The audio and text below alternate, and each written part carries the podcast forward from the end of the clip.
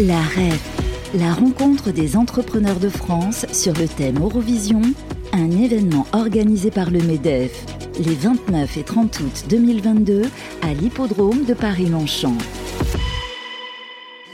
La REF euh, édition 2022, c'est la rencontre des entrepreneurs de France ici à l'hippodrome de Longchamp. On est toujours en direct et on va parler euh, eh bien, euh, climat, carbone, en tout cas avec notre invité du jour, Net Zero. L'entreprise s'appelle Net Green et on est ravi eh bien, d'accueillir son cofondateur et directeur général, Olivier Reynaud. Bonjour Olivier. Bonjour, merci de m'accueillir. Alors tout d'abord, bah, une petite question simple. Net Zero, qu'est-ce que vous faites?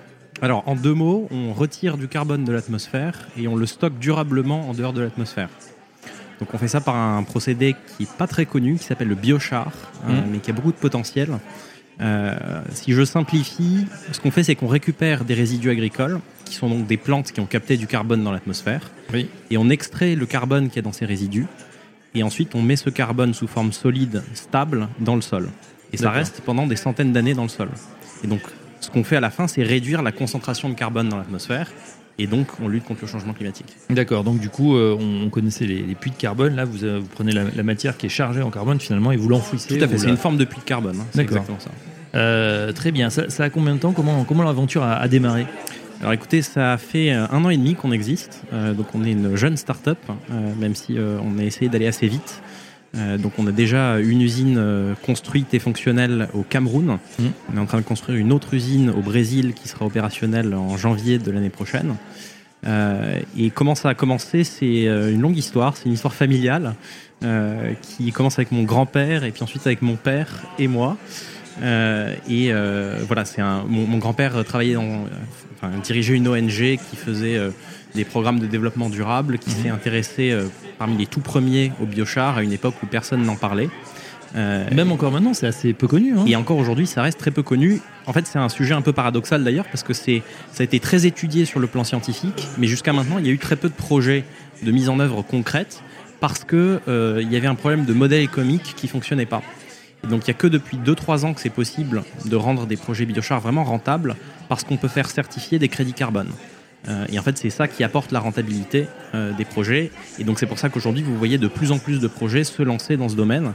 Euh, et c'est vraiment quelque chose qui va prendre beaucoup d'ampleur dans les années qui viennent un charbon d'origine végétale obtenu par pyrolyse de biomasse des matières organiques d'origine diverses. C'est bien ça? Tout à fait. Et alors du coup, euh, si on comprend le modèle, le fait de, voilà, de capter ce carbone, après vous, vous êtes indemnisé en quelque sorte? Alors en fait, euh, on vend un service de décarbonation. D'accord. Euh, des entreprises Il y a des entreprises qui veulent compenser leurs émissions. Alors c'est pas les crédits carbone de greenwashing, mm-hmm. etc. Nous, on vend des crédits carbone très très chers très très certifié, très qualitatif, avec énormément de co-bénéfices sociaux, je vais vous en parler dans un moment. Euh, euh, et, donc c'est vraiment euh, pour compenser la part résiduelle des émissions incompressibles des entreprises. Un exemple Un exemple, aujourd'hui on ne sait pas faire des avions qui ne polluent pas. Donc si vous devez voyager pour le business, bah, et vous voulez un moment, si vous voulez atteindre la neutralité carbone, il faut compenser ces émissions incompressibles. Et donc c'est là qu'interviennent les crédits carbone de Net Zero. Très bien. Donc aujourd'hui, vous travaillez plutôt avec les grands comptes du coup? Alors aujourd'hui, euh, on a un client pour l'instant, euh, puisqu'on est quand même une jeune entreprise, on n'a pas une capacité de production gigantesque, euh, mais il y a beaucoup de gens qui s'intéressent à ce qu'on fait. On a pas mal de discussions très avancées avec des grandes entreprises, mais effectivement, les clients aujourd'hui, c'est uniquement des grands groupes et on va dire des grands groupes internationaux qui ont pris des, engagements de neutralité carbone, mmh. Notamment à horizon 2030 et 2040.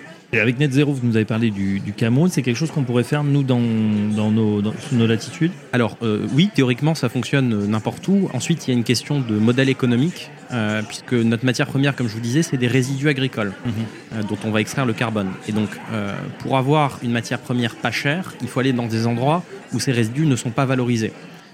si vous restez en France, en France, on a plein de filières de valorisation des déchets pour faire de l'énergie notamment. déjà cher. Exactement. Et donc vous avez un prix de marché en fait assez élevé pour ces résidus, alors que si vous allez dans des pays en développement de la zone tropicale, bah en fait, euh, ces résidus, ils valent rien parce que personne n'en fait rien. D'ailleurs, c'est parfois même des encombrements pour les agro-industriels qui savent pas quoi en faire, qui cherchent à s'en débarrasser.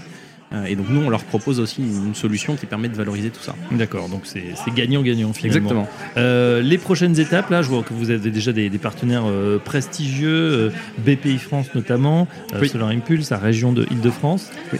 Alors en fait, donc on a effectivement BPI France qui nous soutient sur le volet R&D. On, vient d'avoir une, aide assez significative de BPI qui nous accompagne depuis un moment. On a remporté en avril de cette année un prix organisé par Elon Musk qui s'appelle X-Prize Carbon Removal, oui.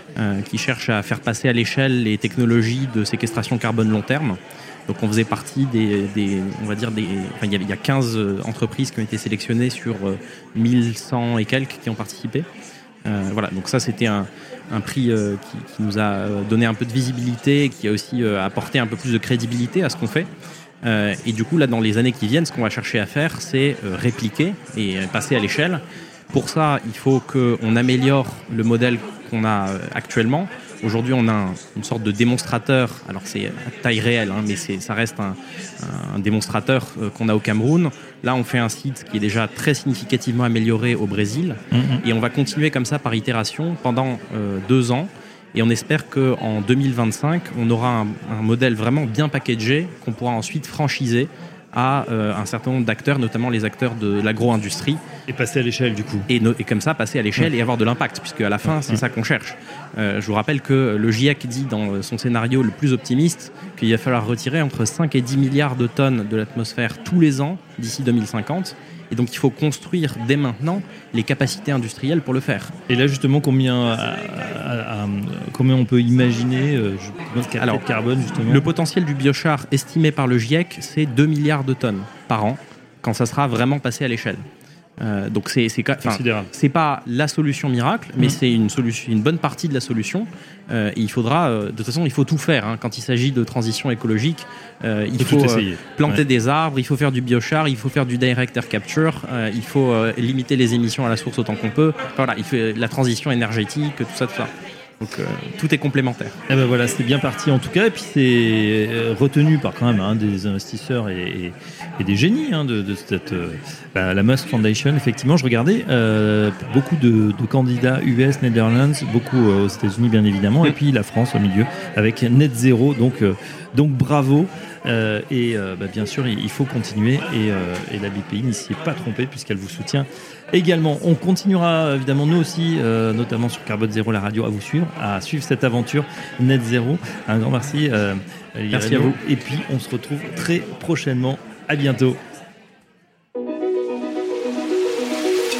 La REF, la rencontre des entrepreneurs de France sur le thème Eurovision, un événement organisé par le MEDEF les 29 et 30 août 2022 à l'hippodrome de Paris-Longchamp.